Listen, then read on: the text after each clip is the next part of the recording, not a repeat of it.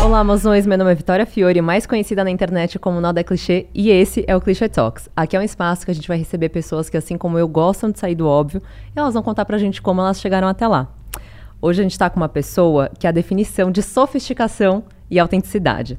Isso se mostra desde o início da MH Studios. Após concluir o seu mestrado na Duke University, ela decidiu dedicar seu tempo a uma carreira que a fizesse feliz por mais de 46 horas na semana.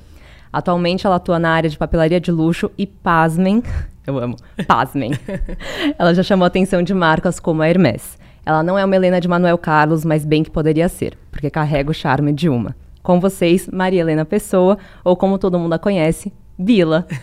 Bem-vinda, mozão! Muito obrigada, e obrigada pela parte que me toca. Adorei Ah. essa, essa introdução. Charme da Helena do Manuel de Carlos. Chique, né? Foi a minha assistente que Curti. fez. Achei chiquérrimo. né? Eu também, eu tava assim, Maria Alice, que que é isso, meu amor? Obrigada pelo convite. Tô muito feliz que você tá aqui. Eu, que nem tinha te falado, já escutei os podcasts que você participou. A primeira pergunta que eu tenho é, por que Bila? Eu preciso Eu tirar acho- isso da minha frente. Eu acho que eu nunca falei disso, Exato. É. Porque você quase falou e você nunca falou. É, Então é. eu quero, tipo, um breaking news aqui. É, isso aqui é um furo de reportagem. Aham, eu acho. também acho, amiga. Bom, então, é o seguinte, eu sou subordinada ao meu irmão mais novo, Tá. tá? Nesse apelido. Quando eu nasci, minha mãe me chamava de Moça Flor. Convenha. Ah. Ah, mas não dava pra crescer com o apelido Não. de Moça Flor. Tá, né? mas, Assim, ó. né? Mas. Aham, super. E, e aí, meu irmão nasceu, dois anos mais novo que eu. E ele era super gordinho, assim, e, tipo, ele tinha uma cara muito brava e tal. E aí minha mãe e meu pai acharam que ele parecia um personagem Aham. da época que chamava Buffalo Bill. Porque ele era bravo, ele parecia um touro e ele é taurino também. E aí chamaram ele de Bill. Aí, como, ah, ela não tem apelido, né? A Aham. moça flor, tu precisa de algum apelido, então Bill Bila. Assim, o Bila veio de pura praticidade, eu acho. Só que eu virei Bila pra todo, Pra mundo. todo mundo. E meu irmão é Bill dentro de casa e amigos muito próximos. Ninguém nem sabe que o apelido dele é Bill. Aham. E eu quase perdi meu nome e virou Bila. Que Essa é a fofinho. história. Mas é muito louco, porque eu tava falando com a, com a Ana Vi pra marcar, ela falou assim, ah, a Bila pode tal dia. Aí eu tava, tipo, a Maria, só pra confirmar, né? Tipo, é a Maria Helena. É a mesma pessoa ou é mais um alter ego? Então, tipo, a gente trocou de personagem, vai ser outra pessoa que vai vir. Mas, tipo, Bila. Ai, que fofo isso, Má. Eu amei. Tá, vou tentar chamar de Bila, gente. Não Má. Fique à vontade. Tá. É, baby, eu acho que a primeira coisa que eu queria saber que todo mundo, tipo, sempre que vem falar de você, eu acho que é essa admiração e essa coragem que você teve de fazer essa troca tão gritante de emprego, né? Então, tipo assim, você se graduou e aí você decidiu começar o MH. é, teve uma síndrome de impostora que aconteceu dentro desse, desse período? Com certeza teve. Tá. É, eu lembro que no começo do MH, eu tava. eu comecei a fazer os álbuns, tá? Com gravação. Tá. Não tinha bordado, Aham. nada disso. E era lindo, porque realmente, naquele formato, daquele tamanho, com aquele revestimento, aquela composição, enfim, nunca tinha sido feito, tá? É, e era lindo. Só que eu lembro de olhar para aquilo e pensar, tá, mas e o que, que eu vou fazer depois? Porque é lindo agora, mas a gente sabe que as pessoas querem novidade o tempo inteiro. E aí eu olhei para aquele álbum, falei, eu não sei o que eu vou fazer depois. É, será que eu vou ter alguma ideia? Ah, eu não sei se eu vou conseguir ter ideia. E se eu tiver, de repente, mais uma, mas por quanto tempo eu vou conseguir sustentar isso? Eu, eu, não, eu não conseguia me ver tendo ideias novas e não, não acreditava na minha capacidade de tê-las. Tá. É, e eu e isso me deixava muito angustiada, porque afinal eu tinha largado toda a minha carreira e aí eu não estava segura sobre a minha própria competência para tocar aquilo que eu me dispus a tocar. É, e aí foi quando eu fiz o primeiro álbum bordado. Porque eu pensei, ah, um álbum de viagem. Fulana, cliente foi para o Japão. O que, que eu vou fazer? Eu falei, ah, acho que o Japão, uma coisa minimal, ia ficar tão chique se fosse um mapa bem grande. Ah, mas eu quero fazer isso diferente como é que eu. Que técnica que eu vou usar? Como que eu vou fazer? E aí veio bordado, mas vai dar, Uhum. vai funcionar de capa a capa e tal. Bom, vamos lá, vamos tentar. Daí eu- ele ficou pronto. E aí aquele álbum, foi o primeiro álbum bordado da MH, um álbum de mapa. Eu tenho um apego emocional com ele. imagino. É, e aquele, ele é muito emblemático para mim de sim, eu consigo pensar coisas diferentes, as ideias vão vir, é a gente se provocar o tempo todo. E volta e meia isso acontece comigo. Eu fico, tá, mas e agora? O que, que eu vou fazer? Mas vem. Vem. Acontece. Então, é, não foi só no começo. Volta e meia essa, essa síndrome vem, mas eu já reconheço isso como algo normal. Tá. E que me tira da minha zona de conforto e que me provoca. Tá. E eu acho muito é, é, gostoso você falar isso, porque eu acho que você encontra uma paz dentro dessa dúvida, né? E, e, eu acho que hoje em dia eu sinto isso também. Às vezes eu também fico me bugando um pouco em questão de publicidade, em questão de projeto, pessoas e tal. É, mas como é que foi para você encontrar essa tranquilidade de tipo, eu sei que vai ficar tudo bem e eu sei que agora eu confio em mim, tipo, nem que seja minimamente pra tocar esse caminho? Olha, eu se eu disser para você que eu vivo tranquila, que hoje eu estou tranquila e em paz, eu tô mentindo. Tá, claro. Eu já ia ficar assustada e ia falar, tipo, Não. é isso. Aí eu como. É, então. Me conta agora. Então, assim, eu já disse isso ah, algumas vezes, Aham. repito. É, eu acho que empreender ou se colocar aí fora para fazer algo diferente é, é ter que aceitar que constantemente você vai viver com algum tipo de insegurança, com algum tipo de medo. E eu tenho eles. É, talvez. Eu acho até que hoje eu tenho mais. Eles estão numa proporção maior porque a empresa cresceu e eu me sinto. A é, expectativa? expectativa e muita responsabilidade. Antes eu era sozinha. Hoje, back-office da MH são, sei lá, 16, pe- são 16 pessoas. Bastante coisa. Então, ah, é, eu não sei se esse lugar de paz existe, é, assim, 100%, mas isso não quer dizer que é o oposto de paz, que eu Aham. estou numa posição de desconforto. Não, porque até, de novo, o desconforto ele é bom, Sim. mas é, não é uma coisa tranquila e que eu acho positivo, porque Sim. é isso, a gente precisa estar fora da zona de conforto para constantemente criar coisas novas, se provocar. Eu acho que no momento que você fica muito confortável, você acha que você já fez tudo, você Não. se acha melhor do que os outros e você não é. Aham. Então, é, eu não, não acho que encontrei o lugar de paz, mas hoje eu tenho, a MH vai fazer sete anos em março. Eu tenho sete anos de jurisprudência. Bom, eu sou advogada, então eu tenho que. Tem que usar os É, é de difícil, forma. é difícil, é, eles, eles vêm. Eu tenho sete anos para olhar para trás e pensar, poxa, mas eu tô insegura agora, mas olha tudo isso aqui que eu fiz.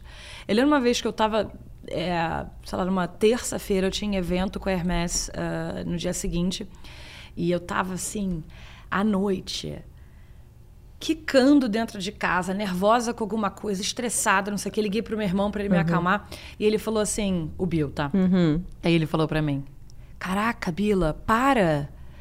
Quem que tá fazendo o negócio com o Hermès? Tipo, como é que você tá insegura assim? Eu, é, É. Ah, acho que é. Aí eu fico tranquila. vamos gingar. Ah, aham. Sou eu. MH Studios. Só que aí, é, enfim, e sim, aí tem esse momento, aí depois tem um momento de insegurança. Tipo, é- é, muito cíclico. Sim. Mas eu acho bom. é, me deixa nessa posição de. Querida, continua trabalhando, Aham. porque o jogo não tá ganho, ele nunca está ganho.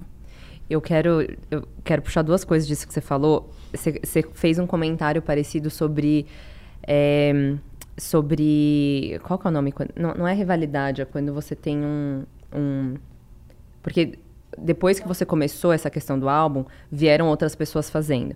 E aí eu lembro que você comentou uma vez que era muito positivo ter concorrências. Concorrência, sim. Exatamente. E que isso também faz com que você constantemente esteja né, se renovando, porque se você é monopólio ali, esquece, você fica num lugar extremamente confortável. Exato. É, como é que você vê essas concorrências hoje em dia, assim, num mundo em que é, a gente posta uma coisa e aí já tem 30 pessoas fazendo igual e 30 pessoas fazendo, às vezes, de um jeito que, obviamente, não vai ter a mesma qualidade do seu, não vai ter o mesmo artefato, não vai ter as mesmas bordadeiras, mas que é, é, dá para se passar, assim, Sim, sim. tipo, essas cópias que a gente vê no geral. É, eu acho. Bom, primeiro, é, eu concordo 100% com você com relação à concorrência. Você até já deve ter me ouvido Aham. falar sobre isso. É, eu acho que, enfim, o, estado né, de, de monopólio não é saudável, não é bom para o público, para o consumidor, porque ele coloca né, a pessoa que está nessa,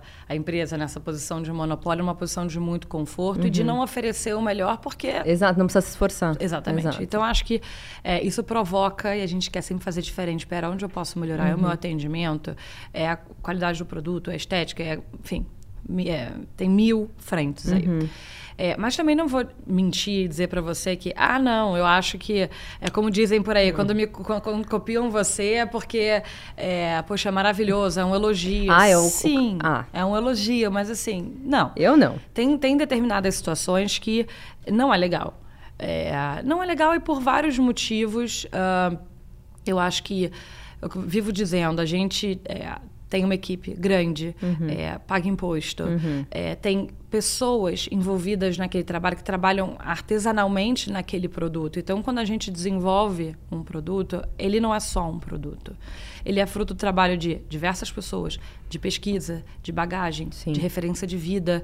É, uma coleção da minha Gage surge de uma viagem que eu fiz, de uma exposição que eu vi quando eu estava em Paris. Eu estou lembrando agora especificamente de uma coleção que a gente fez de Dia dos Namorados, que tinha uma inspiração. Dia dos Namorados, não, desculpa. Dia das Mães, no Damien Hirst, uma exposição dele que eu vi em Paris.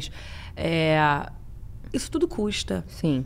Quando a pessoa vem e copia, ela, ela simplesmente pula todo esse processo e já faz igual a você, coloca num preço um pouquinho inferior ao seu e pronto. E, e a gente? E a minha artesã que foi lá e fez aquilo Exato. nascer, né? Então eu acho que é, eu acho que é um desrespeito com o consumidor, porque às vezes o consumidor nem sabe que ele está comprando uma cópia. Exato. Tem, tem algumas marcas, é, enfim, por aí, que são conhecidas por copiarem. Tá? Daí eu vejo, sei lá, uma marca de. Vamos dar um exemplo aqui, de sapato. Tá? É, eu tenho medo de comprar.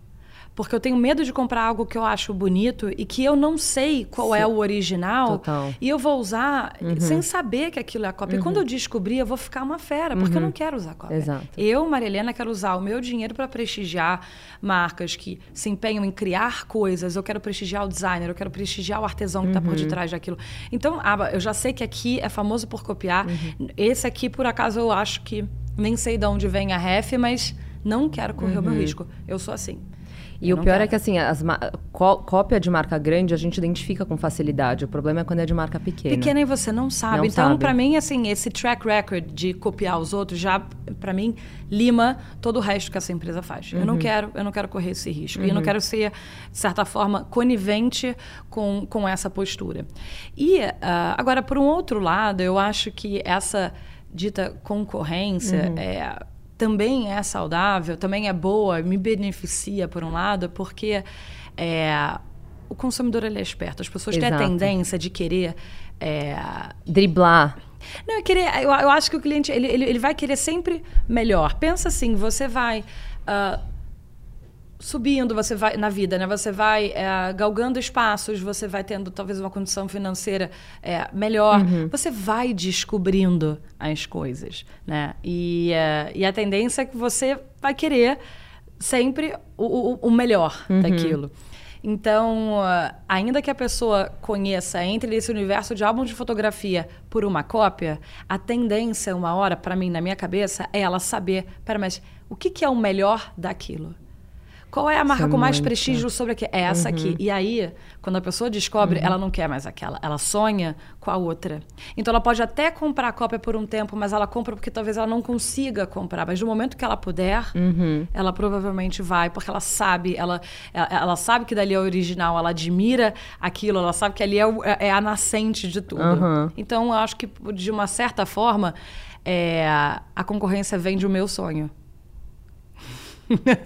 Eu amei isso. É. Porque é muito verdade, assim. Eu me lembro, tipo, quando eu tava dependendo, assim, mais do dinheiro dos meus pais e tal, eu não... Eu não imagina, gente, que hello, né? Você Não nem ia vai olhar pra Hermès. Não vou, imagina, não vou olhar pra nada. Imagina, não tem a menor condição. Mas conforme você vai entrando, você vai, tipo, cara, mas aquela pessoa que eu admiro tem aquilo. E aí agora eu acho que eu posso comprar, agora Você eu acho que eu posso. Você vai é. descobrindo, e você vai, tipo assim, realmente tendo esse, esse prazer em consumir as coisas que, que de fato você acredita, e que de fato você admira, e que.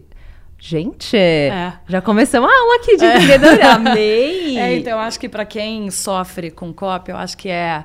Que tudo. Eu acho que tem que pensar Tem que nisso. confiar claro que, também, de né? novo, não ficar nessa, na posição de conforto Sim. nunca, mas de acreditar que você tem o tale- talento, se provocar para fazer coisas diferentes e acreditar que aquela marca que está te copiando, ela está te vendendo indiretamente sem saber. Porque Uhum. quando aquele cliente está comprando a cópia, quando ele puder, ele Uhum. vai para você.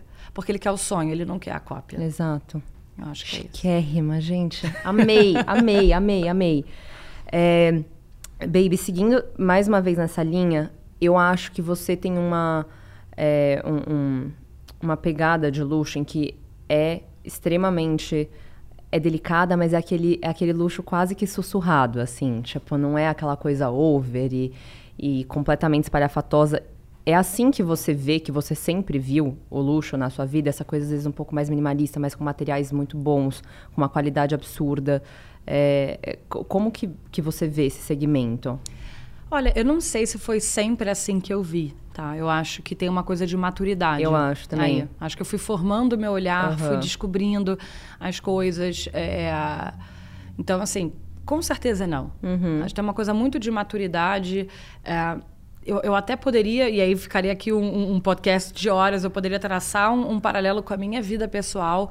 É, e, e, claramente vendo os momentos de transição em que eu fui soltando determinadas coisas, aquilo era luxo para mim, de repente uhum. aquilo não é nada de luxo. Uhum. É, mas eu acho que hoje reflete muito a minha visão, sim, do que é o luxo.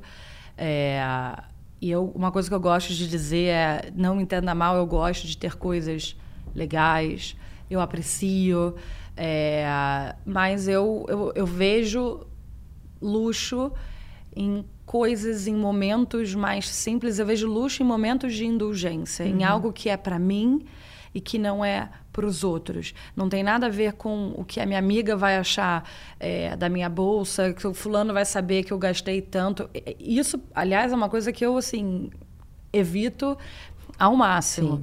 É, mas acho que está muito relacionado a momentos de indulgência. Uma vez eu fiz um. Participei de um de um editorial para Vogue, que era do Brunello Cucinelli chegando aqui no Brasil. E eu lembro de ter falado isso, que eu acho que o Brunello reflete muito. É um luxo que você olha para a roupa é. do Brunello, você não sabe de uhum. onde é, não tem um logo, não tem nada.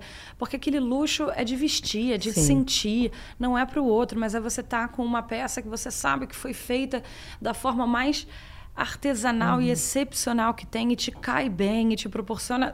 Você pode estar sentado em casa, você olha, você sabe. Exato. É, é isso para mim é luxuoso, é uhum. é sentir alguma coisa.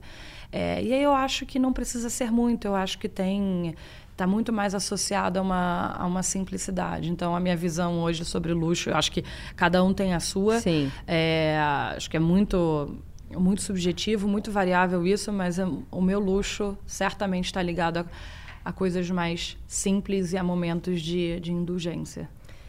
Eu lembro que quando você estava comentando da sua, da, do seu shift de trajetória, uma das coisas que, que eu acho que te prendiam. É que, gente, desculpa, é que eu escutei várias coisas da.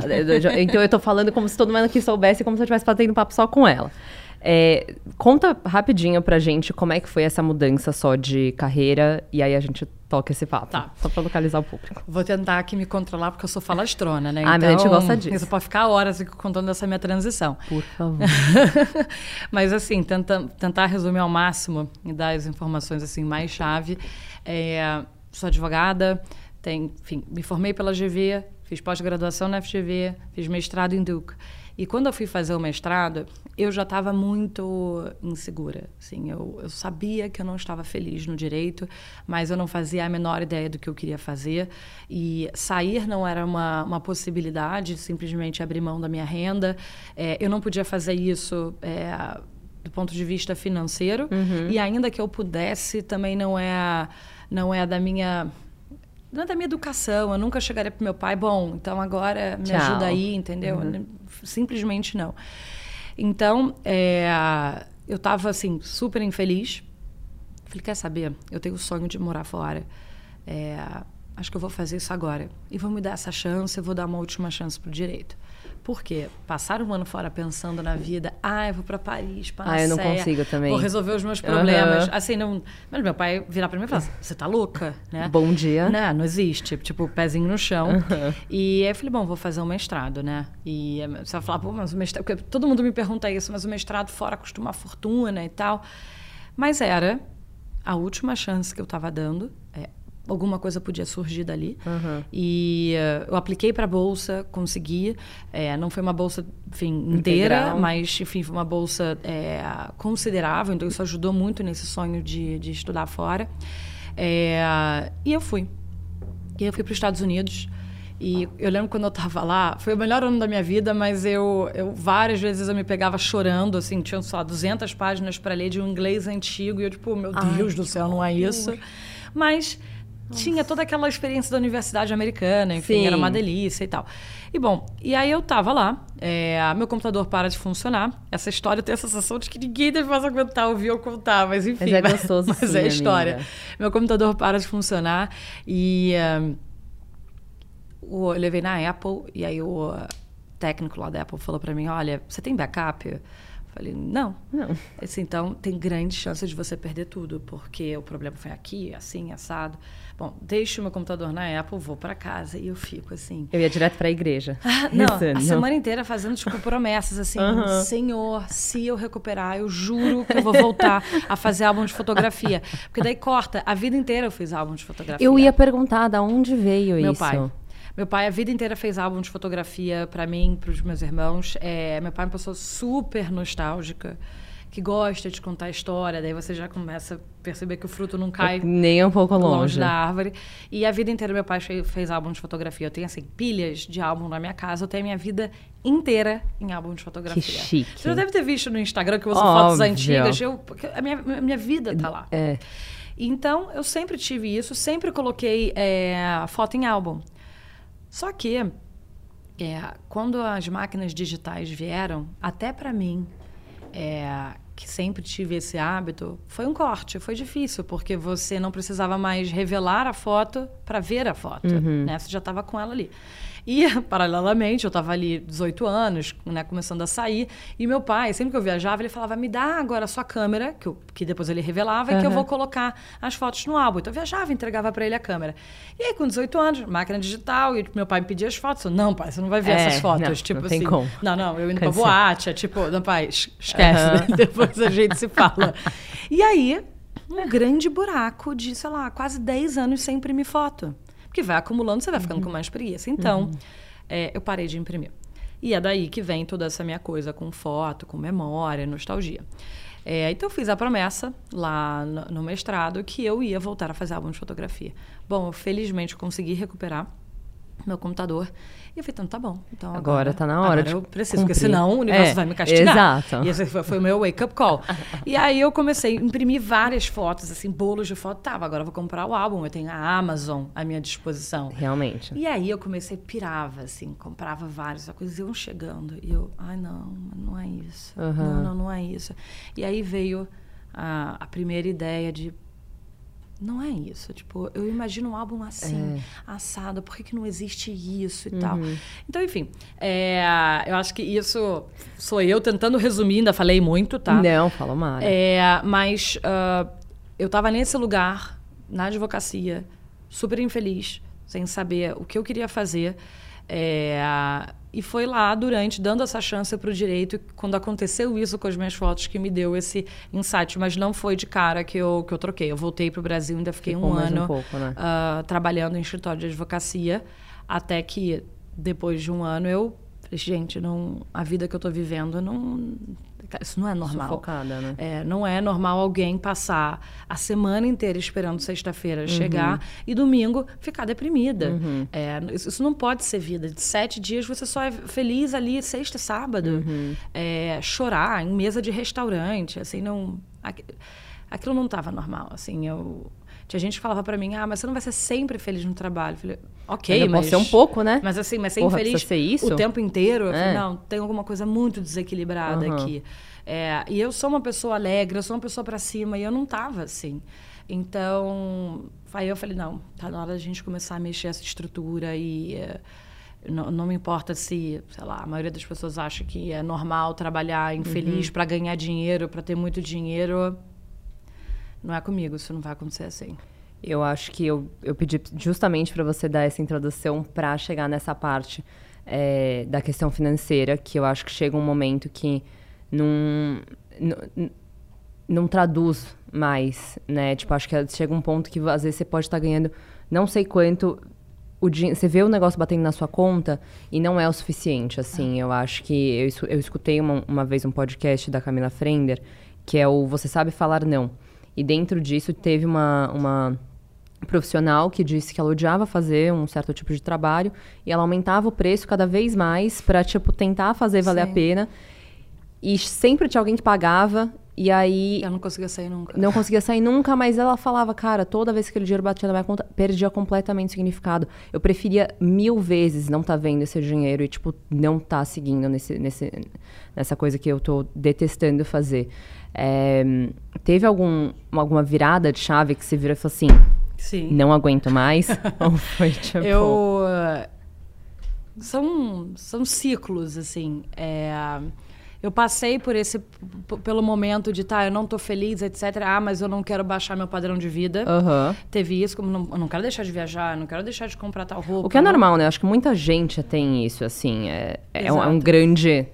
Exato. Bloco. E, mas aí, né, o dinheiro entrar que já sai comprando tudo. Porque uhum. imagina, né? Já que eu tô aqui sofrendo, então também eu vou. Eu, tenho que... eu mereço. É. Né? O famoso eu mereço. Uhum. Eu tô sofrendo, eu vou me dar aqui as minhas coisas para aliviar essa, essa tensão, uhum. essa tristeza. Só que elas vão, assim, duram muito pouco. Exato. É, é um prazer tão fugaz. É... Mas eu vivi essa fase. E até que chegou nesse ano, depois que eu voltei do mestrado, que eu estava aqui em escritório de advocacia, é, eu ouvia muito isso. Você vai ter que baixar seu padrão de vida. É, não vai dar, você não vai ter o dinheiro que você ganha. Enfim, esquece comprar roupa, esquece viagem e tal. E isso, só uma pergunta rapidinho. Isso estava vindo de pessoas que também tinham. É, é, é, que também eram profissionais de áreas um pouco mais. Tradicionais. Tradicionais? Sim, uhum, com certeza. É. E.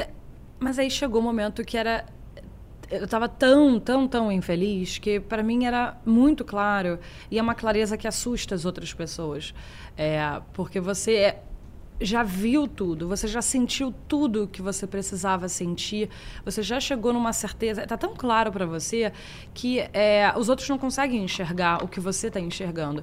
E para mim era eu estou disposta a não viajar, eu estou disposta a não ter cartão de crédito. Mas eu quero, assim, acordar tranquila. Eu quero estar feliz. É, eu adoro ter coisas legais. Eu gosto de viajar. Putz, eu amo, é minha maior paixão. Mas eu, eu não quero essa vida para mim. E se o preço que eu preciso pagar para ser feliz é abrir mão de coisas materiais, eu tô dentro. E aí, eu lembro quando eu resolvi fazer a transição, é, porque eu conciliei, né, por agora não sei de cabeça, mas sei lá, oito meses, advocacia com, com MH. É, eu comecei, quando, quando eu saquei que eu ia sair, eu comecei a cortar tudo. Academia, numa academia, academia maravilhosa, corta. Vou para uma assim, a mais barata que tinha. Compras, preciso tirar todas as minhas parcelas do cartão. Eu não posso mais ter parcelas passadas e eu não posso nem parcelar nada, porque eu não sei o que é o uhum. dia de uhum. amanhã. Eu ia começar Sim. a empreender. Então eu diminuí assim, mas eu zerei tudo. E por um tempo o meu padrão teve que ser diferente daquele que eu tinha. É... Gente, mas é assim tão libertador.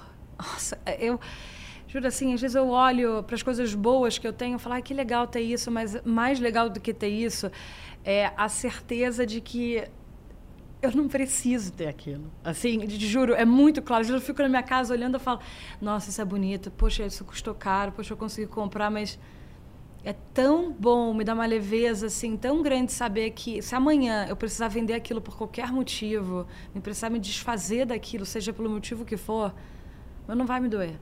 Porque eu já estive nesse lugar de ter tudo e saber que nada disso traz a felicidade, o que realmente me traz felicidade. Então, ah, tá legal enquanto tá ali, mas se um dia não tiver, tá tudo certo. Gente. Bom dia. Bom dia, Brasil. Vai escrever um, um, livro de budismo daqui a pouco, porque eu tô aqui, ó, plena, escuta absorvendo tudo que a Bila tá falando. É porque Gente, eu, eu, que- eu, eu acho que, é, é, tipo, às vezes eu fico pensando, isso pode até parecer um pouco clichê, mas para quem vive isso, é, É que dá pra ver que você sentiu na pele. eu senti na pele, Dá pra exatamente. ver. Porque né, a gente ouve muito, ah, o que traz felicidade não é isso, não é bem material. Eu, eu vivi, Uhum. Assim, tudo isso. Eu já, eu já quis ter todas Aham. as coisas. Eu- e hoje eu, sabe, eu sinto lá dentro do meu coração, assim, e às vezes eu olho para fora e eu consigo ver eh, pe- pessoas às vezes nesse ainda nessa primeira fase Uhum. eh, espero que elas cheguem na outra fase de perceber o quanto isso tudo é muito enfim é, sei lá é na camada da superfície enfim e é, é, é gosto, sim, é uma, é uma, sensação de liberdade muito grande, porque essas coisas todas prendem a gente. Se você acha que você precisa ter a poltrona, a bolsa, o sapato, você vira escravo de si mesmo é, e, de- e do dinheiro. E, de, e é muito gostoso, assim, eu olho e te digo com muita leveza, assim, não, não... É, eu sei muito bem hoje o que me traz felicidade. E nessa época eu achava que sabia, mas eu não sabia. Uhum. E hoje eu sei. E é, ai, bom demais. Ai, que delícia. eu lembro que é, a minha terapeuta uma vez me falou uma frase que eu uso pra muita coisa, que é tudo que custa a sua paz de espírito é muito caro. É. E eu acho que, óbvio que existem desafios, existem escadinhas para serem subidas. Eu acho que nem sempre as coisas vêm de maneira fácil, mas paz de espírito é outra coisa. É, não é tipo, ah, eu tô tendo que me esforçar, tô tra- trabalhando muito duro, tô ralando. É tipo, você tá em paz enquanto você está fazendo isso, porque você sabe que algum dia eventualmente vai ter um resultado e que vai fazer, fazer bem para você. É bem isso. É, Gente, eu fui transportada agora. tipo, eu fui, eu entrei num, num bem aqui, eu falei, ai, tá tudo bem, maravilhoso. É claro que assim, né? A gente é, não dá para ser é, hipócrita porque algumas coisas você não vai conseguir cortar. Sim. Porque você é, é, tem a conta do telefone para pagar, você tem um aluguel, você quer morar naquele bairro que você gosta, Sim. aquilo custa né, dinheiro e tal. Então tem sim, né? Aquele básico que custa dinheiro. Você vai ter que trabalhar para Aham. conseguir. É, né, tem determinadas coisas que eu quero para mim e coloco como meta, tem dinheiro envolvido, é, mas é, é uma relação muito diferente. Eu imagino. é muito diferente.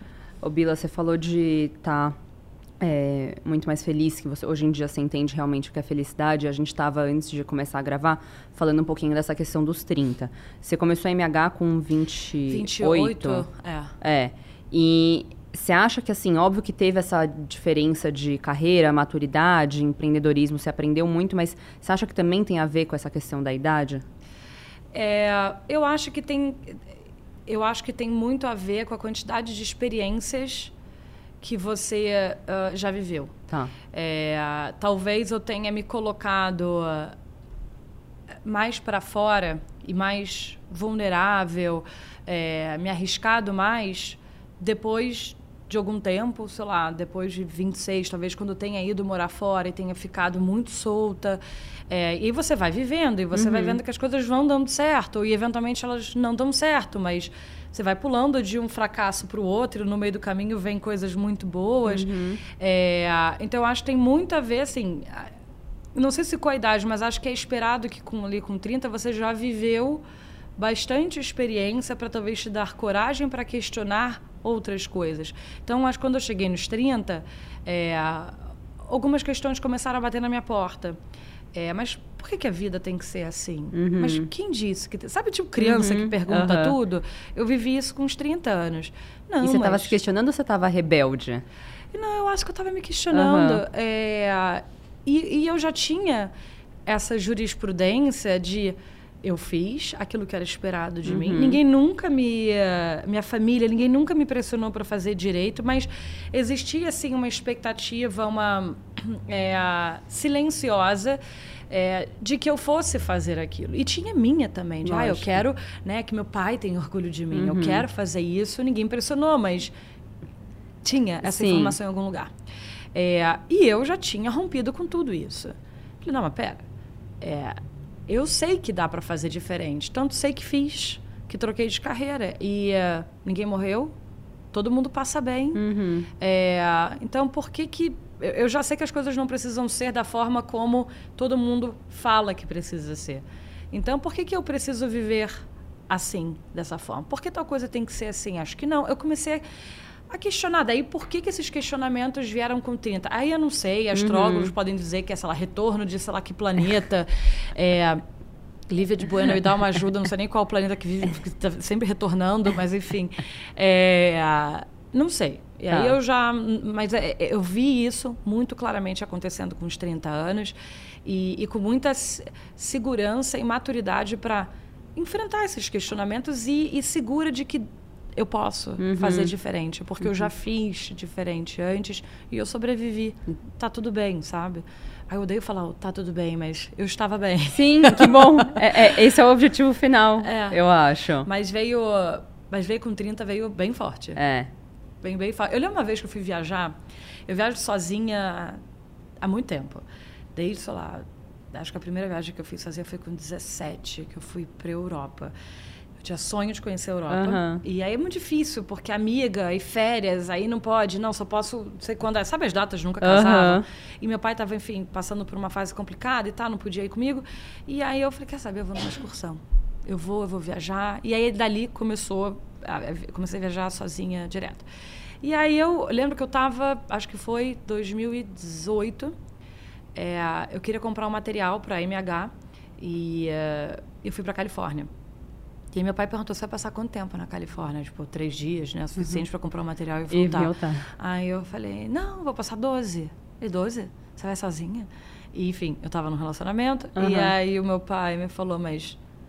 Mas como que você vai viajar sozinha? Você, então, meu pai, né? A coisa mais linda do mundo. Meu pai tem 74, 75. Tá na cabeça dele, assim, é uma geração diferente. Aí 100%. meu pai, não, mas como que você vai sozinha? Tipo, uma mulher sozinha.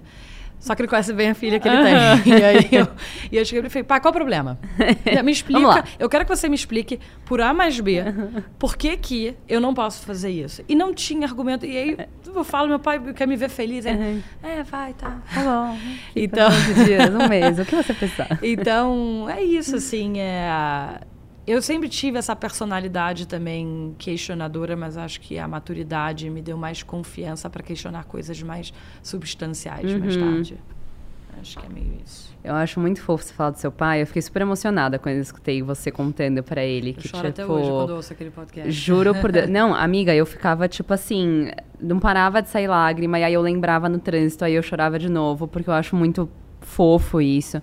E eu senti um cuidado ali muito grande que você teve falando. Eu achei, tipo, isso muito lindo, assim, essa coisa de.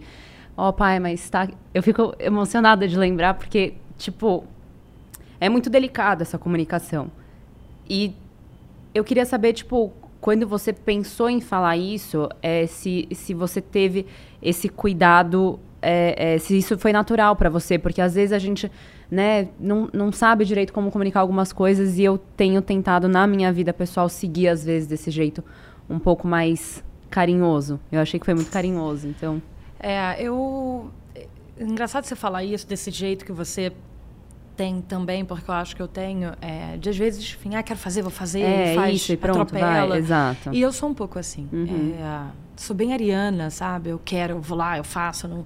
É, e às vezes um pouco, e as pessoas têm um pouco de dificuldade de, de entender esse jeito, mas é, cara, como, assim, é, eu sou muito ligada aos meus pais, é, eu sou, vivo dizendo isso, eu sou o clássico exemplo da, da filha mulher que é uhum. é colada com o pai. E, e eu cresci com esse pai que que só sabe ser amor, uhum. só sabe ser dedicação. A vida inteira é, do meu pai se dedicando muito para mim e para meu irmão. E eu vi meu pai tipo passar por momentos muito difíceis. É, e acho que isso tem muito a ver com a, acho que a forma como ele sempre educou a gente, o amor que ele sempre deu para a gente já é, já moldou a minha forma, esse meu cuidado de eu preciso ser cuidadosa com essa pessoa que uhum. só soube ser cuidado comigo a vida inteira. Sim. E nesse caso específico da transição de carreira, é, cara, meu pai ele, ele teve um negócio por 25 anos e esse negócio quebrou.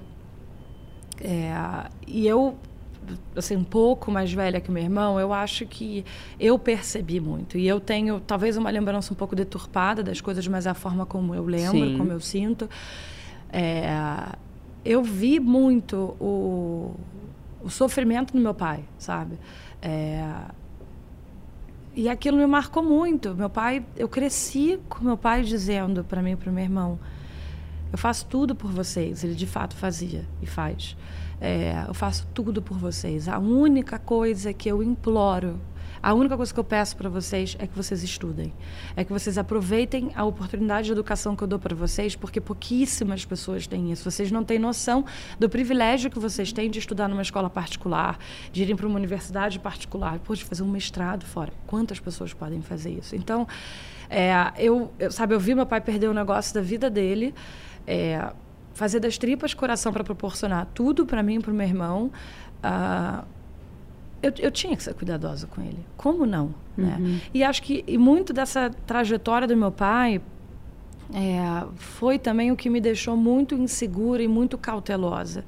Porque ali eu vi da pessoa, sabe, das pessoas que eu mais amo no mundo, né? Eu vi o meu pai sofrer, eu vi meu pai passar por momentos muito difíceis e eu vi que as coisas podem sim acabar da noite para o dia. Uhum. É, eu tenho essa realidade muito próxima de mim.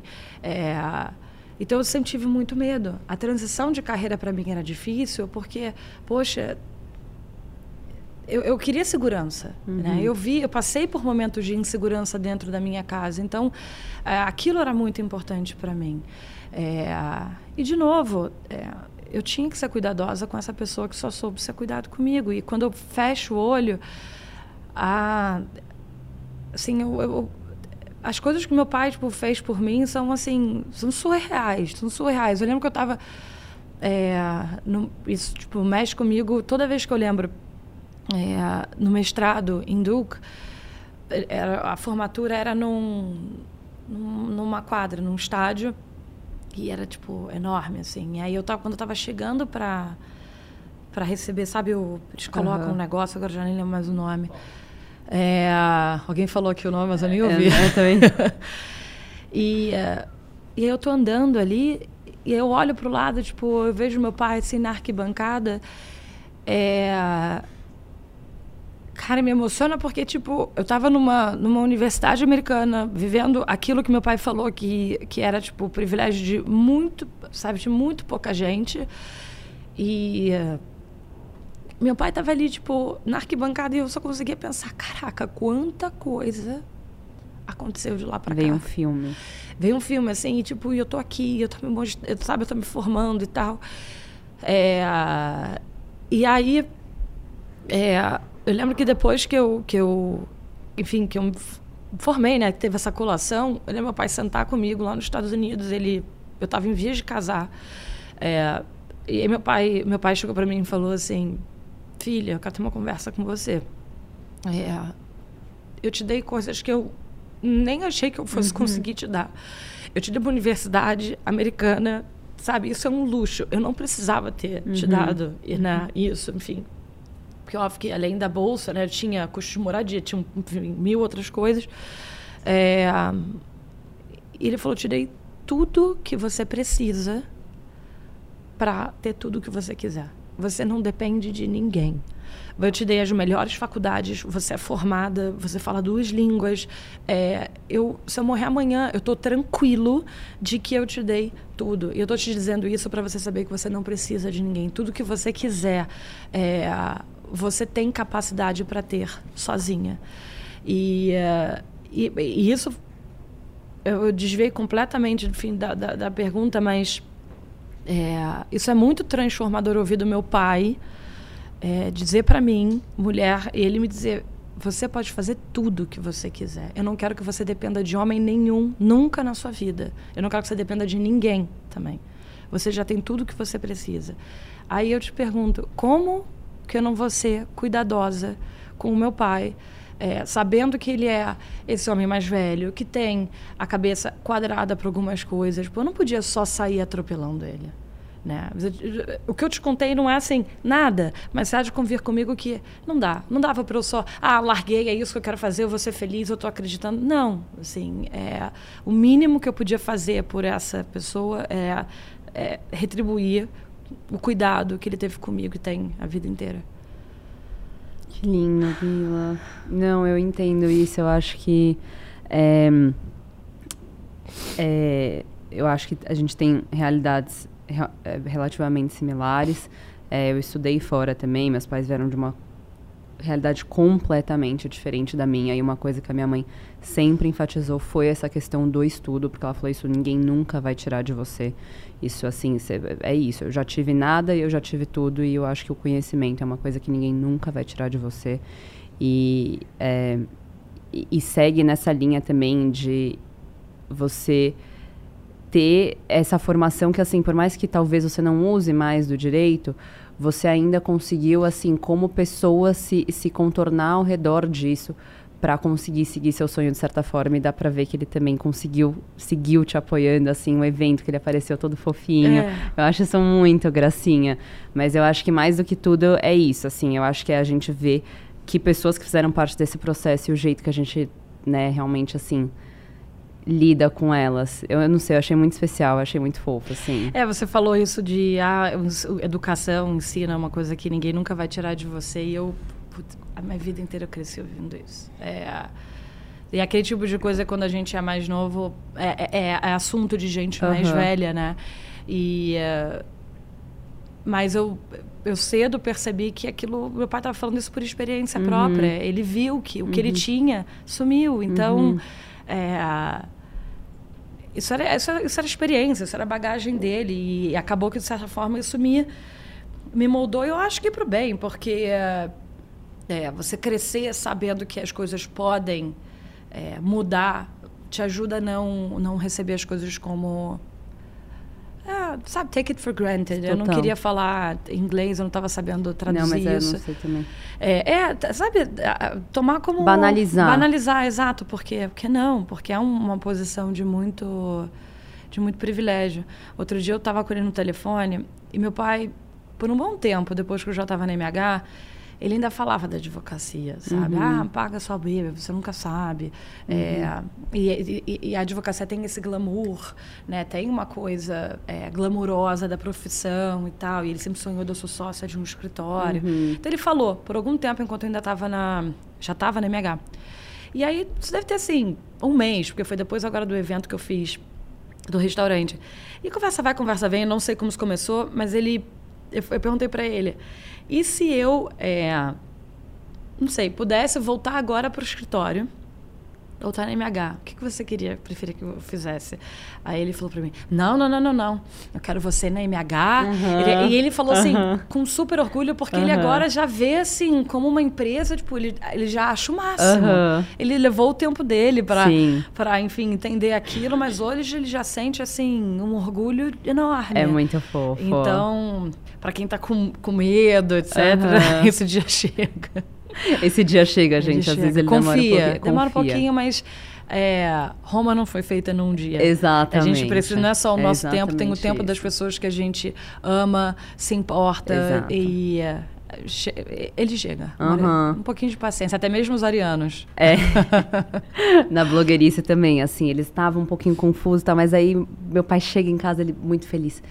Vitória, o gerente do banco conhece você, parabéns, que orgulho. Aí vira e mexe, ele volta, aí ele fala, tipo, o que, que, você tá fazendo? aí, vira, aí depois volta de novo, não, porque tal pessoa escutou seu podcast. Você manda muito bem, filha. E aí, tipo, vai trocando. Meu pai faz assim. isso, quando ele vem aqui pra São Paulo, vem, às vezes vem gente no restaurante falar comigo, uhum. ele, aí falam pra ele assim, eu adoro essa filha. Uhum. Aí ele, ele, fica meio desconcertado, ele, aí ele, depois, mas de onde conhece? É, aí meu irmão fica, pai, as pessoas conhecem Você ela e tal. Aí ele. Mas como? Assim, não... Por quê? Mas não entende. É, mas acho que ele acha bonitinho. É, com certeza, não tem como não. É. É, amiga, eu queria muito saber como é que foi esse processo da, da moda operante que eu acho que foi um marco, deve ter sido um marco muito grande. É, essa questão da Hermes, assim, você que foi atrás deles, eles que vieram atrás de você, pra gente ver como é que é essa, esse merge, assim, de então, mundos. Eu vou começar, então, pelo começo, que primeiro Adoro. foi moda, foi moda operandi. É, era, isso era 2019 Gente, eu sou nostálgica, eu conto história, eu faço a, a cronologia É toda, por isso tá? todo mundo te adora. né? Por favor, a gente Eu tá vou aqui. acreditar nisso. É, era 2019 e hum, eu tinha muito sonho de levar a MBH para fora. Tá. E eh, eu tinha acabado de me separar. E aí eu, sabe, a minha vida era uma página em branco. Tudo que eu quisesse fazer, eu entendi ali que eu agora podia. Não que, de forma alguma, é, o meu casamento é, me segurasse, Aham. me impedisse. Não era isso. Sim. Mas assim, se eu quisesse sair e ficar um mês, dois meses, era uma coisa que eu Pronto. podia. Porque também, vamos combinar, também não era compatível fazer isso. Lógico. Casada por uma questão de você quer estar junto. Aham. né? É, então, só para não dar uma interpretação errada aí. É, e aí eu falei, bom, eu quero levar para fora. Eu acredito que é para fora. É, eu sei que isso não existe, enfim, já Aham. fiz a minha, minha, minha pesquisa e. é, quer saber? Eu vou. E eu comprei a passagem para ir em final de outubro, para passar 15 dias, Aonde? é, Londres. Tá. E eh, falei com a Vicky, Seridono. Falei, Vicky, vamos fazer um evento? Vamos, vou fazer na minha casa, vou chamar as pessoas, não sei o quê, né? Ótimo. Eu vou, passo 15 dias, volto. Aham. E eh, fui, fiz o evento para apresentar para pessoas de lá, era super pequeno, mas a ideia era isso, era apresentar para as pessoas. Bom, eu fui para passar 15 dias e voltei depois de dois meses. Ai, que sonho, Eu gente. voltei, tipo, janeiro. É, meu irmão quis me matar. e volto em janeiro para cá, finalzinho de janeiro. E, e você Quantas vezes você trocou a passagem? Ai, várias. Meu pai fala que eu sou assim. Amiga, que, eu sou também a sua pior pessoa. que, sou- que as companhias aéreas são sustentadas com as minhas trocas de Pois é. passagem. É. É, uma coisa assim. Eu, eu já sei, eu emito uma, uma proforma, assim, para volta, mas eu já sei que eu vou trocar ela. E volto no final de janeiro para cá. E isso, meu pai não conseguia entender, tá? É, ele falava: você tem que estar aqui, você tem que estar dentro da sua empresa. Pai, eu tô, tô fazendo o que eu acredito que eu preciso fazer pela minha empresa. Eu vejo que essa marca é para fora, eu tenho que estar lá, é, eu vou. E aí, não, mas você está longe, é um erro. Pra... Vou, faço isso, volto no final de janeiro. É, quando eu volto, dá o quê? Sei lá, não sei, três semanas, começa aquele papo de Covid. É, começa a ficar um clima um pouco tenso e tal. E aí tô eu chegando no escritório, isso era uma segunda-feira. Segunda? Uma terça? Bom, tá bom, não é tão relevante assim. É, carnaval começava na sexta-feira daquela semana, tá? Eu chego no escritório e aí eu tô vendo assim meu Instagram e eu vejo uma mensagem de uma foto que eu conheço com aquele boutique azul. Verificado. E era assim, era I'm obsessed uh, with your brand. uh, eu quero ter os seus produtos. Eu quero, eu quero fazer uma pop-up uh, na minha loja para você em Nova York. Aí eu, cara, é que eu tô pensando. Aí eu entrei, era assim, Lauren Santo Domingo. Aí eu, Meu Deus, Ah, a. LSD, gente. É, LSD. Ela é The LSD. perfeita. Aí eu fiquei que assim. Entrei já meio tremendo, assim, calma. Aham. Eu preciso sentar, escrever é, com calma, porque do jeito que eu tô, o inglês vai sair assim, terrível. É, aí eu abro o computador, abro o meu e-mail, tinha o e-mail dela. E dizendo é, o quão cedo você consegue estar em Nova York, eu tô apaixonada pelos seus produtos, eu quero fazer uma reunião, paraná. E aí eu respondi, enfim, disse que eu estava no Brasil, Uhum. mas que eu poderia ir para lá. Aí ela até me sugeriu uma, uma um call por lá, Skype, porque Zoom ainda não estava na moda. Uhum. É, e aí eu, não, Jamais. jamais. É, eu acho que isso deve ter sido quase um mês depois que eu cheguei de Londres. Uhum. É, e cheguei de Londres assim pensando, agora eu preciso ficar no Brasil, eu preciso, né, é, guardar dinheiro e tal. E Aí aí, a vida. o mês eu falei, meu Deus, Nova York. Aí eu adoro viajar de novo. Aí isso era uma segunda-feira e eu, o que, que eu vou fazer? As minhas amigas todas convidadas para ir para o Rio, para o Carnaval comigo, eu estou hospedando na minha casa. Ah. É, e aí eu precisei ligar uma a uma e dizer.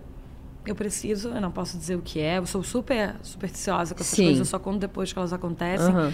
É, eu preciso para Nova York, eu preciso que vocês acreditem em mim, que eu não estaria furando com vocês, Sim. enfim, se não fosse por algo grande. E aí eu emiti a passagem para ir no sábado. Acho que na- foi na quarta-feira emiti para ir no sábado. E elas falaram: ah, não, se quiser a gente faz por Skype. Eu falei: não, não. Não, não, não, amor. Eu tô indo. É Eu não Segunda-feira sou boba. Aham. É, é, sabe? É, o- esse ao vivo. É. Ver o produto. Ver, exatamente. Ele é bonito na foto, mas eu queria que ela pegasse Lógico. e me conhecesse. Aham. Sabe? Eu queria criar essa relação, Óbvio. sabe? Então, lá fui eu para Nova York. é, fiz a reunião com a própria Lauren. Era ela e mais duas pessoas da equipe dela. É, e assim, foram quase duas horas de reunião. Uhum. É, o que eu ouvi ali é, são coisas que eu nunca vou esquecer. Foi tipo, a empresa podia assim, terminar, bate na madeira, superstição de novo. No dia seguinte eu já. É suficiente dizer que quando eu saí da reunião, eu entrei. Eu me segurei muito na reunião. Eu, Lógico. é, pose, mas quando eu- empresária. Ah. imagina, só vou ficar aqui, né? É. Aí eu entro no elevador, assim, eu começo a chorar, que era rímel. Eu tenho essa foto, que eu tiro foto de todos os momentos da minha vida toda borrada, toda borrada. Entra no táxi, eu chorava. Eu chorava porque era. Nossa, se você me dissesse anos antes que Aham. aquilo ia acontecer, eu nunca ia acreditar. Eu estava numa reunião com a própria Lauren, ouvindo tudo que ela me disse. É assim. Não sei, é, até para minha síndrome de impostora, aquilo foi assim: tá vendo? Isso aqui é fruto do seu trabalho, você consegue, Uhum. sabe? Então guarda esse momento para sempre. Enfim, e aí foi ali, foi, eu achei muito curioso isso ter acontecido logo depois de eu ter ido para Londres naquele projeto de vou levar para fora. Então, eu ia perguntar, você acha que foi, tipo, alguma... info- Porque eu entendi que ela tinha visto a sua pop-up em Londres. E, Não. tipo, não. Eu acho que é, foram poucas, mas foram pessoas talvez Relevantes. chave, relevantes e ela pode ter visto. Isso Aham. ajudou a, a MH aparecer para ela. Com certeza. É, ela deve ter visto em algum lugar e encontrou a empresa Uhum. no Instagram e começou a olhar. Então eu acredito muito que essa passagem, a forma como eu fiz por Londres, fez chegar até ela. Sim. É, enfim, achismo, né? Nunca vou saber ao certo. E, ah, e bom, e aí ele começou aquela conversa de eh, entrar no modo operandi, tá? Bom, isso foi fevereiro, março.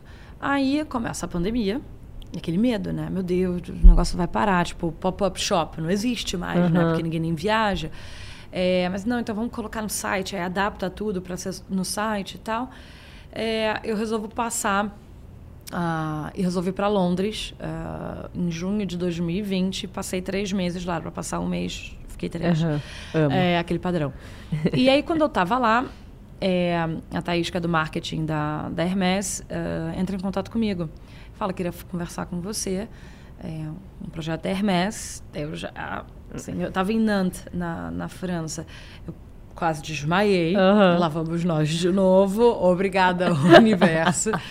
É, e a gente marcou um call, assim, eu tava num lugar super improvisado, mas eu não queria perder, né? Queria fazer aquilo Claro. logo. E um, então eu acho que eu já estou respondendo a sua pergunta, Hermes veio falar comigo. É, eu gosto de contar isso. Eu poderia não contar, porque às vezes pode parecer que eu estou me ah, vangloriando, mas é uma coisa que eu sinto sim muito orgulho. é, de novo, sabe? Me- me- é- é- são coisas que me fazem olhar para trás e pensar, tá vendo? Aquilo aconteceu. Continua fazendo esse trabalho. Até porque eu acho que a gente tem que ter uns momentos meio Anitta, tipo, hoje eu quero agradecer a mim mesma. É, entendeu? É, acho um que pouco tá por aí. tudo Acho bem. que, acho que eu acho que a gente merece, Eu sabe? acho também. É porque a gente mata é, 300 leões por dia o Exato. ano inteiro que ninguém vê, sabe? É. Mas eu acho importante falar isso porque eu sei que é, tem alguém com esse sonho assistindo Uhum, essa exato. conversa. E eu quero que essa pessoa saiba que esse dia Exato. é muito viável. Esse é um de podcast chegar. de sonhos, amiga. Então, Eu acho que esse dia favor. pode chegar, é, então por isso que eu gosto de contar isso. E, é- e aí, enfim, na reunião, ela me falou: ah, Hermes é, raramente se associa, é, é muito é, cuidadoso na forma como a gente faz parcerias, enfim, tem nomes específicos para isso, não quero usar aqui o nome é, errado, porque eu nem sei qual seria ao certo. É, mas tem que ter o DNA da Hermes é, e a MH tem carrega muito o nosso DNA e a gente também acha que você na pessoa física carrega muito a essência do que é, do que a Hermes acredita, do que é visão, etc. De novo, né? Não. Aí é que se recompõe. Não, não, eu no Zoom era tipo assim, ó. Aham. Obrigada. É, Não, e por dentro, quando eu Concordo. desligo o call, eu ligo tipo, pra Isadora. Eu falo, Você ouviu o que, que, que tá acontecendo? Exato. Tipo, alguém me segura, que eu vou ficar podre de metida. Mas, é, sabe uma coisa que eu até pensei quando a gente começou na conversa e eu não falei e agora eu me lembrei? Dá esse, essa, esse momento, assim, de, de euforia, de ah, muita alegria, de muito, tipo, orgulho, sabe? Orgulho da minha trajetória, orgulho da trajetória da empresa, das pessoas que trabalham comigo. Mas, é, também dá muita insegurança. Eu fiz eu fiz o, esses três dias de evento com a Hermes. É, e eu lembro que logo em seguida, quando eu fui para minha análise, eu estava assim. É, angustiada não é a palavra. Eu não sei qual. Na verdade, eu nem sei qual é a palavra certa. Mas eu estava tensa, assim, de alguma Inquieta. forma. E eu reparei que eu sempre fico assim. Uhum. Depois que a, eu fico muito feliz, mas eu também tenho esse uhum. momento depois que a histeria passou, uhum. é, Hermes e tal, porque são momentos que eu eu me vejo muito exposta. É, sabe, as pessoas. Você a expectativa sabe, fica alta. A expectativa também. fica muito alta e a expectativa pô, dos outros, uhum. assim. Eu, e eu sinto aquilo. Aí vem. Você fica muito feliz porque as pessoas falam, poxa, cara, você é uma inspiração para mim, você é, poxa, sua empresa, etc. E é muito legal, não me entenda mal, Uhum. é incrível, mas também tem um lado que, nossa, eu, eu fico me sentindo nua, assim, é, é muito muito exposta. Eu fico até eu fico olhando tudo que fica circulando Sim. e, nossa, ai, calma, porque- pé no chão, sabe? Eu acho que assim, esse momento do convite, da reunião, etc., eu acho que é aquele momento de glória, assim, de tipo, conseguir, Mara. Só que depois disso, tem todo depois. Tem todo o trabalho, exato, assim, tudo, tudo que vai vir dali. Exato. E, e continuar fazendo coisas legais, é, é assim, é muita, é muita responsabilidade e muita expectativa dos outros, assim, muita, é muito louco isso. Muita. E eu lembro, assim, quando é, eu sentia muito isso, muito. é, há uns três, quatro anos atrás, que algumas pessoas que eu admirava muito começavam a me seguir no Instagram. Aham. E aí eu via que elas estavam vendo meus stories. Ai, que me... o que, que elas estão achando? E aí eu ficava, tipo, assim, sei lá quantas pessoas viam meus stories, mas eu pensava, tipo, será que essa pessoa tá gostando? Ou será que ela tá odiando esse story? Ou será que ela tá com muito bode de mim e ela vai querer me dar um follow? Tipo assim, eu comemorei muito, tipo, que a Maísa me deu follow. E aí depois eu falei, mano, ela me odeia com certeza. tipo, Olha a impostora aí, não, né? Nunca assim. pode estar bom, Não, né? mas assim, é tipo, é um story que eu fico, tipo, será que a Maísa gostou? É. Tipo, Não, gente, mas é tem isso. E porque é muitos olhos em você, até porque é e, e não é só em você, é no seu trabalho. E eu acho que aí é onde pega, né? Que é um lugar que a gente normalmente tem muito orgulho, que a gente sabe que a gente batalhou muito pra estar lá. E, e aí, do nada, você tá lá. Não, não quero dizer à mercê, mas assim. É uma exposição. É. Não tem como. Mas eu, eu, eu tento muito me policiar para curtir É. aquele momento. Então, assim, é, no, quando eu fiz o restaurante agora, no segundo dia, né? Teve o primeiro, ah, teve almoço, jantar, aí no segundo dia acordei, já acordei assim, às pressas, é, porque tinha que abrir o restaurante e eu tava, tipo, exausta, fui dormir três horas da manhã, tinha, era, sei lá, levantei sete e pouca, tinha que me arrumar, tinha que estar bonita, receber as pessoas, com, certeza. carisma, etc. E minha mãe estava em casa, é, e aí eu comecei a chorar, assim, eu comecei a chorar. Ela falou, o que que houve? Eu falei, eu tô muito feliz, mas está me dando um pouco de angústia porque eu tenho que ir agora para o restaurante e eu queria, assim, sentar e poder olhar as fotos, as mensagens, curtir, sabe? Esse momento de presença, de, sabe, acontecer um negócio muito legal e você curtir aquilo. Eu me policio muito para fazer isso, sabe? De ter esse momento meu, de, de curtir aquilo ao máximo. É, porque senão as coisas passam muito rápido e você Sim. começa a normalizar. Não, isso é para você curtir muito. É para você se apegar, você ficar, sabe, lembrando e tal. E, Só que ali tudo bem, eram três dias de evento, eu não tinha como. Era, eu tinha que estar no restaurante, mas é, eu me. Eu me obrigo, não obrigo, né? Porque parece uma coisa ruim, mas eu tento tanto, sabe, me dar esse momento de agora eu vou curtir isso. Isso aqui foi merecido e eu quero curtir cada momento dessa felicidade que é longe do telefone. É tipo feliz em casa, ou é com um amigo, ou até vendo foto e tal. E ali eu não podia, e aquilo me deixou muito nervosa, sabe? É, então, assim, por outro lado, né? Que, ah, levanta expectativa, é, você se sente exposto e tal, mas ao mesmo tempo eu acho que é importante ter esse momento de se distanciar de tudo e eu vou ser feliz agora curtindo isso, eu mereço, eu trabalhei para isso e mundo, mensagens, WhatsApps enlouquecidos, uhum. Demi, todos podem esperar. Agora é o Nada meu momento. É tão urgente. Eu trabalhei para isso e eu preciso de novo uma expressão em inglês. Seize the moment. Uhum. É, curtir o momento. Carpe diem. Carpe diem, exatamente. É. Depois eu volto. Aí eu fico com insegurança ou não, mas uhum. eu vou curtir. E eu acho que isso se mostra muito, principalmente no seu Instagram. Bila, eu acho que você deixa isso sempre muito claro, assim, você faz toda, você conta toda a história, você tem toda a retrospectiva, mas é quase essa coisa, tipo, curte e depois posta. Uhum. E é muito fofo isso que você tem de contar histórias, porque um story seu nunca vai ser só um story. nunca vai ser tipo, oi meninas, tudo bem? Como é que vocês estão? Não, não.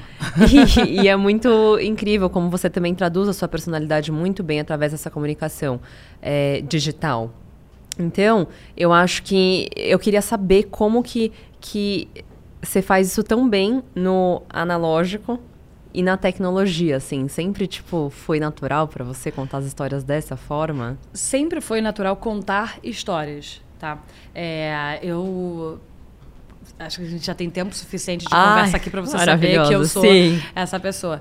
É, eu sou comunicativa, eu gosto de estar com pessoas. É, se eu estou com amigas, a gente vai sentar, eu vou contar a história. Sempre foi assim. Uhum. Alguma coisa agora eu levei isso para dentro do Instagram. Sim. É, acho que é muito, é muito meu. Eu vou te contar uma coisa. Eu tenho uma eu tenho uma. Quando tinha Orkut, as minhas amigas criaram uma comunidade no Orkut para mim que se chamava Globo Perde uma Artista, Pila.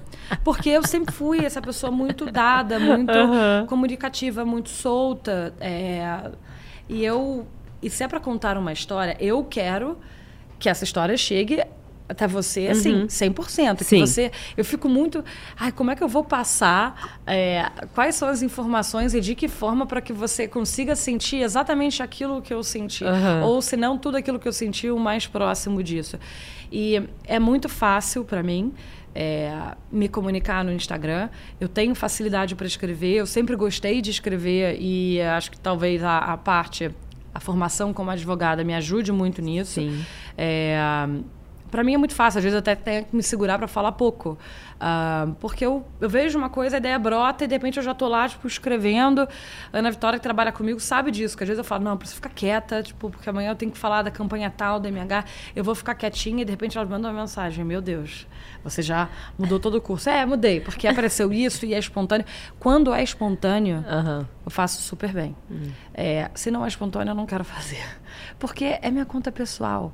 É, e eu gosto é, tipo, ali sou eu, é o meu jeito de contar. E eu acho que talvez é, seja gere muito engajamento, porque isso é perceptível, é, é, é o meu jeito. E tudo que é diferente não quer dizer melhor nem pior, mas é diferente, você percebe que tem personalidade com certeza, ali. Com certeza. É, chama atenção de alguma forma. Né? Chama chama e eu acho que faz traz junto essa admiração e essa vontade assim de querer mais até porque dá para ver que você faz por livre e espontânea vontade assim é. ninguém tá te obrigando a estar tá lá é porque o fato de, é, de, de, eu ter uma empresa do meu trabalho ser MH Studios uhum. é, me dá a liberdade de ter a minha conta pessoal para falar qualquer abobrinha que eu quiser falar Justamente. assim é Sabe, às vezes você vai ver uma sequência de 18 stories no meu, no meu Instagram que eu basicamente estava falando do dia que eu resolvi sair sem guarda-chuva e que eu me ensopei. Uhum. E não.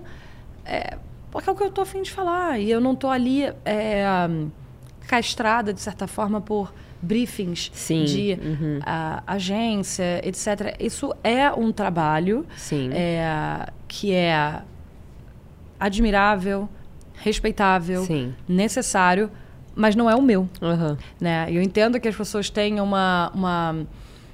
O ser humano tem uma predisposição a colocar as coisas em quadrados, em caixas, né? Até ah, porque tem vários seguidores, né? Muito, e às vezes as pessoas demoram a entender do que uhum. se trata aquilo. Então a pessoa, ah, peraí, ela é ativa no Instagram, ela fala a beça ali, é influenciador. Exato. Pera, eu reconheço que talvez eu influencia, mas essa não é a minha profissão. Exato. Né? É, o fato de eu poder discutir alguma coisa de direito, ou eventualmente até entrar com uma ação é, pelo meu pai, não faz de mim advogada. Eu não advogo mais. Não... São coisas diferentes. Então, assim, é, eu, como não trabalho com é, internet, né, com, com influência, já fiz um trabalho aqui e ali, mas esse não é o meu trabalho. Isso me deixa solta para ficar ali. Acordei, tô afim de falar, tô quando falo. É Isso meu. é um, uma delícia. É, e eu sou, eu preciso dessa liberdade. É uma delícia. Se, se não é espontâneo, é, não sai. Não. E não, tem, fala. é, não tem nem por que forçar também, né? Eu acho que as coisas mais gostosas são assim. E, e, você não fala muito. Não, lá. nunca. Nunca. É tipo só por foto, texto. É, texto, é. E você Eu- fala super bem, tipo, muito cativante, assim. Ai, que eu não tenho. Obrigada. Mas eu. Eu não sei, eu, eu, tipo, eu fico enjoada Da- de mim mesma, assim. Às vezes quando eu escrevo muito, eu fico, nossa, sou muito eu. Mas se fosse o meu rosto ali, eu não. Não sei, não gosto. Eu acho que eu apareço mais quando é alguma coisa muito piada. Ou é muito piada, do tipo a Vicky chega no Brasil, eu quero fazer aqueles suspensos, aquelas coisas. Daí eu faço uma novelinha engraçada. Eu acho muito Ou é fofa. muito cômico, ou é pra algo muito, muito, muito sério. É, daí eu apareço e falo porque eu acho que é o, é o caso. Ou então, ou é a piada extrema, Aham. ou é algo bem sério. A sua relação com a Vicky é muito. Vocês são amigas, tipo, há muito tempo? Não. Mentira. Não, a gente é amiga há três anos. Não é verdade. É, é verdade. Eu acho que isso reflete. Eu tava, tipo, não, desde que pequenininhas, a Não. gente, nossos pais, tarará. Não. Sabe que eu tenho, eu tenho uma, uma expressão que é- essa eu vou falar em português, embora todo mundo fale inglês. Tá. Eu vou falar em português, que é não tem amigo novo aqui, sabe? Falei em português primeiro, então agora eu vou traduzir, que é no new friends. Cool. Né? É, Ah. tipo assim, não, aqui é que nem entourage desde OG. sempre, pra sempre. Uhum. Exato. Não, eu não gosto disso. Porque eu acho eu acho uma mentalidade assim pequena. Muito. É, você tá no mundo, você tá se relacionando com as pessoas. É, como pode? Você só tem aquele grupo desde criança. Você não foi agregando gente nova. Acho que você vai ficando maduro e você vai é, fazendo novos amigos que é, cabem na sua vida, que dividem o mesmo Sim. pensamento que você. Aham. Então, eu acho estranho você não fazer amigo novo. Assim, é, Sim. Acho que é uma cabeça um pouco provinciana demais. A Vicky, eu conheci através da minha irmã, que mora em Londres. Ficaram amigas lá. E a gente saiu um dia. É, eu fui passar em Londres e a foi em 2019 isso. E a minha irmã falou: Poxa, vamos com a Vicky eh, no, no Annabelle, vocês que se conhecem e tal. Eu falei: Ah, vamos. E, bom, óbvio que eu sabia quem era a Vicky, eu sempre conto essa história pra ela. Óbvio que eu sabia quem era a Vicky, mas eu nunca fui de é, seguir conteúdo de beleza, assim, não... Eu não tenho jeito, não é uma coisa que me pega, então eu, nem acho, eu acho até que eu nem seguia a Vicky, mas sempre soube quem ela era.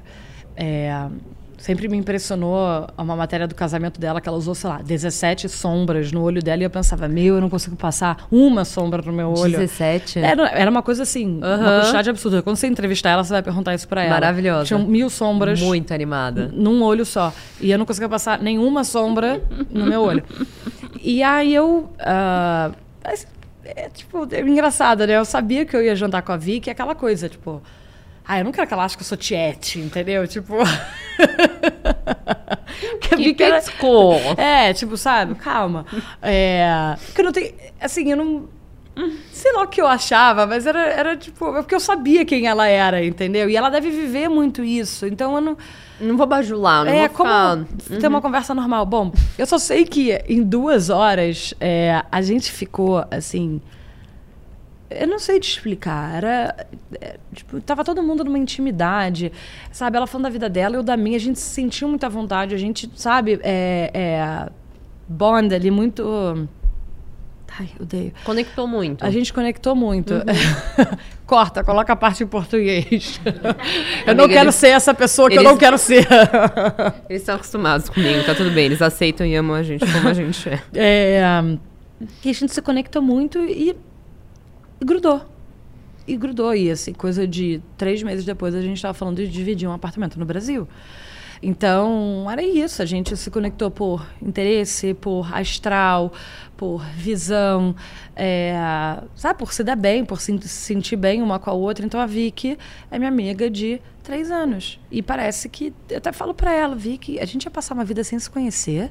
Aham. Porque eu- se você me dissesse, sabe, você vai ser amiga da Vicky Seridona, falar, daquela gigante das redes, eu falo, por que não? Tipo, sabe? Não, não vou, nosso, nosso caminho não vai se cruzar nunca. E às vezes eu olho pra ela em casa, assim, nas cenas mais comuns, assim, tipo, ela, ela vem na minha cama, assim, de roupãozinho, tipo, deita e a gente fica, eu falo, Vicky, eu, não, eu nunca ia imaginar essa cena. Enfim, a Vicky é. Imagina esse é irmã. sleepover, gente. Não, é, não, Dos é. sonhos, como assim? Ca- Cada coisa, assim, que é. Dava pra escrever um livro. Ai, gente, por favor, escrevam. Eu nunca pedi nada, assim. Não. Eu já falei pra Vicky, vamos escrever assim com tipo 95 anos, que a gente vai estar velhinha, então todo mundo vai tipo aceitar tudo que tá ali, sabe? E eu ia poder falar nada. Exato, tipo, Não, mas vai fazendo, ela. tipo, desde agora. Ai, gente, sério. Não, que eu não daria por esse livro. fala com ela, convence ela. A gente tem uma missão quando a Vitória vier aqui. Mas, amiga, é muito fofo isso, porque, tipo, dá pra ver que a sinergia conecta É. muito. Eu acho que isso é muito especial, principalmente dentro, assim, desses meios que tem a ver com a internet, com a, a exposição das redes sociais. E, E ela esses tem uma- encontros são muito importantes. E ela tem uma coisa que eu, ah, que eu, eu admiro muito na Vicky, é que ela, é, ela tem essa presença é, na internet e, ah, e ela tem toda uma vida que, ah, que não aparece ali. Total. E eu, eu vejo, eu tô com Aham. ela, vi que assim, ela precisa tirar a foto da roupa. Não, essa foto não dura, eu te juro, 15 segundos já, Vicky. Ela chega, tira foto, ah, tá bom. Ela pega, tá ótimo, e sai. A Vicky, ela não é, perde tempo, Uhum. ela não tem tempo a perder. O compromisso dela tipo, é viver a vida intensamente. E ela encaixa o trabalho dela ali e faz aquilo com maestria, assim, ela... Então, é muito gostoso você estar com uma pessoa, assim, que é, tipo... Ela quer viver intensamente. Acho que a gente se conecta muito nisso também. Ela quer trabalhar muito, mas ela quer viver adoidado, sabe? Então, daí a gente vai vivendo adoidado Vai, vai junto. nesse, nesse sambinha A aqui, gente a vai gente vai andando. vai. Você viu o vídeo da gente andando hum, de... uh, como é que é o nome? Tuk-tuk em Londres? Amiga, eu... Você vai pirar se ver isso. Para. Não, você vai pirar. Que era a gente na pandemia, tipo, num- os restaurantes fechavam 8 horas da noite em Londres e a gente queria continuar a farra. E não tinha pra onde ir. E eu falei pra ela, Vicky, vamos pegar o tuk-tuk e vamos comprar uma garrafa de vinho. Pega a sua caixa de som. Então a gente foi pro restaurante. Ju- juro, a gente foi pro restaurante, a Vicky com uma caixa de som dentro da bolsa. É, é, vinho. Não, vinho a gente comprou depois. Saiu do restaurante, pegou o tuk-tuk, que tinha uma disco ball. Cara, muita sinergia. Assim, os, os planetas, as estrelas, tava tudo alinhado. E aí a gente entra, só que o- o cara do tuk-tuk tinha uma caixa de som muito melhor. E a gente fala, falou, qual altura? Eu falei, "Bom, vai rodando. Vai, ah, mas pra onde vocês querem ver? Faz o mais bonito e vai E indo. vai. Assim, eu nunca Toca. gastei dinheiro, tanto dinheiro com É. um tuk-tuk. É tipo, um minuto Não, é... coitado, e o é- cara pedalou ali, que eu falei assim, amigo, meus parabéns pra você, porque o cara pedalou, assim, um Iron Man em Londres, com uma música, aos berros, aquela disco ball, e a gente lá, com a caixinha assim, bebendo. Meu, eu vejo os vídeos, que no dia seguinte eu postei, eu falei, meu Deus do céu, o que que é isso? E, cara, a Vicky é isso, sabe? Ai, Ela é essa tudo. pessoa, assim, é... é é, é curtir, tipo, então é muito legal quando você encontra alguém que divide esse, essa mesma visão de, de vida que você. A gente grudou. Ai, que delícia, gente. Não, por favor. Eu queria ser tipo uma mosquinha nesse tuk-tuk. Não, assim. não, até eu, um amigo, outro dia eu fiz uma reprise desse tuk-tuk, um amigo colocou assim: desde Sex Pistols, ninguém nunca fez tanta festa que nem vocês em Londres. Eu vou te mandar esse vídeo. Você vai ver. Eu é preciso. tipo. Assim, eu tô horrorosa com a boca roxa em todos os vídeos. Os mas é- dentes, assim. Não, eu tô tipo assim, pavorosa com aquela luz vermelha, mas é. é eu acho que aquilo resume muito bem o que, que é a Esses gente quando a gente tá momentos. junta. É. Que delícia, gente. Bom, mozões, a gente tá chegando no final do podcast. A gente vai fazer mais. Ai, é, eu esqueci. Gente, se inscrevam no canal, por favor. Depois de duas horas de conversa. Se você ainda tiver, você se inscreve no canal. Você, por favor, ativa o sininho, comenta, faz esse babado inteiro. É, E agora, para a última pergunta: o que, que é sucesso para você?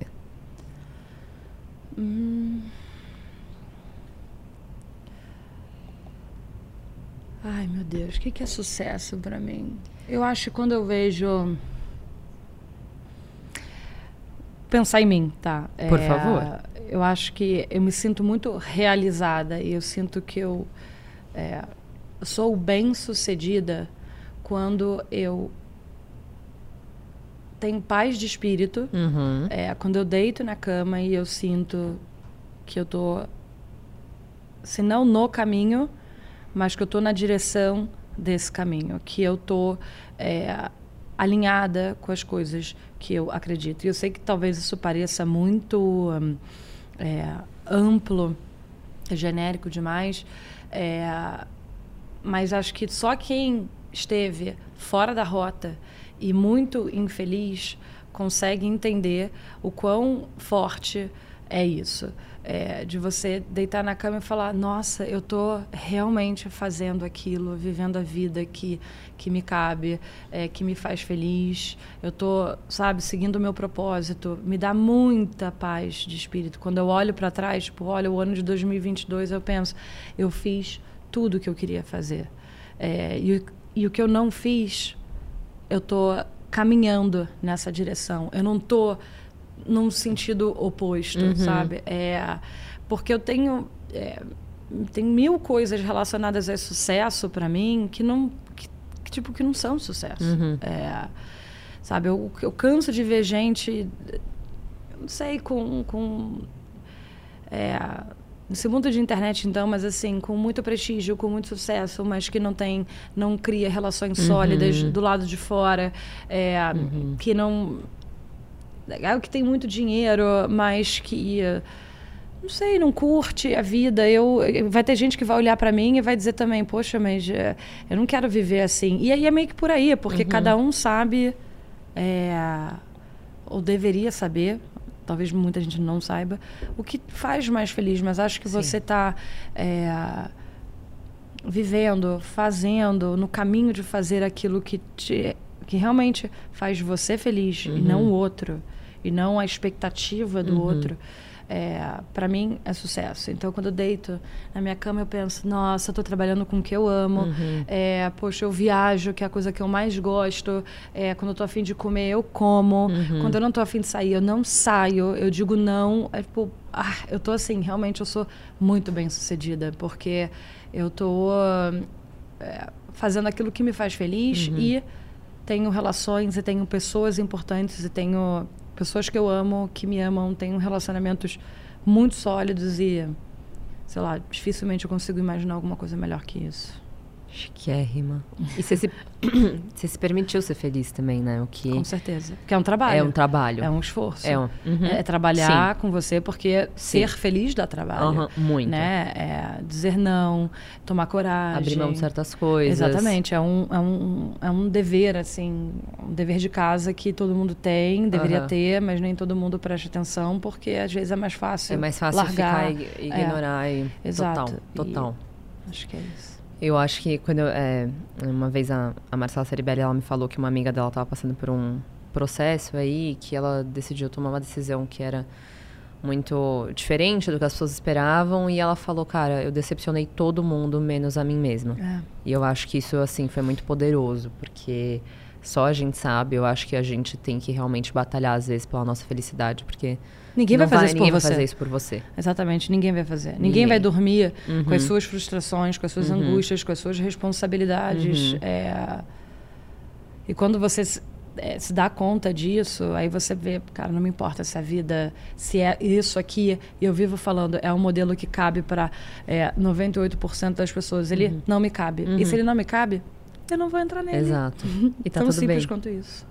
Mas você foi muito corajosa, Vila, muito mesmo. E a gente admira muito sua trajetória. A gente agradece muito o, o prazer. que você aceitou de participar. Tenho certeza que tá todo mundo aí ainda muito feliz que você veio pra cá e muito é, é, inspirado depois desse episódio. Eu sei que eu fiquei, então eu imagino que o pessoal de casa também. Obrigada. Muito obrigada. Obrigada pelo convite, eu que agradeço. É, eu torço muito para que eh, as pessoas que estejam ouvindo tenham, de alguma forma, se inspirado. Acho que é Com isso que me certeza. traz aqui. Uhum. É, eu também, já disse isso muito, é, quando eu resolvi trocar de carreira, eu não tinha nenhuma referência perto de mim. Quando eu resolvi mudar outras coisas da minha vida pessoal, eu também não tinha ninguém perto de mim para compartilhar uma experiência. Exato. E, uh, e é difícil, porque é às vezes é uma jornada muito solitária. Se já, você já sente medo, é, às vezes tendo exemplos perto de você, uhum. imagina que você está completamente sozinho. Então eu gosto de participar, eu aproveito essas oportunidades porque eu sei que, que influencia uma pessoa. Mas essa influência eu quero fazer para dizer aquilo que eu disse lá atrás com o negócio do Hermès, uhum. modo operandi. Isso aconteceu para mim, pode acontecer para outra Sem pessoa. Dúvida eu nenhuma. preciso que a pessoa ouça que vale a pena mudar, que é, correr atrás da própria felicidade, custe o que custar, vale muito a pena. Uma assim, hora se paga. A minha vida pode, o modelo da minha vida pode não ser para a pessoa que está me ouvindo, mas ela tem que saber o que é para ela uhum. e correr atrás daquilo. E aí viver a vida que te cabe é um negócio é, que não que é transformador, é poderoso, é, acho que impacta as pessoas e, e, é isso. Acho que se eu influenciar uma pessoa já isso aqui já valeu a pena. Já valeu a pena para te conhecer ah, pessoalmente. Maravilhoso. Mas, de verdade, já vai ter valido a pena. Eu queria ter tido isso, então eu gosto de de alguma forma poder contribuir. O podcast veio 100% disso, 100% de coisas que eu queria ter ouvido, profissões que eu queria ter seguido, que eu não sabia que existiam quando eu estava na faculdade. Então, eu acho que é por isso que você, inclusive, foi tão requisitada aqui, porque isso é uma coisa que está no nosso DNA e você, assim, eu acho que é um grande exemplo de, de tudo que a gente acredita. Então, mais obrigada, mais uma vez, agradeço. muito obrigada. Eu que agradeço. Obrigada. Linda, obrigada. Tchau, gente. Obrigada por terem ficado com a gente. Não se esqueçam de se inscrever no canal e acompanhar a gente nas redes sociais. Arroba Talks Podcast. Tchau. Tchau.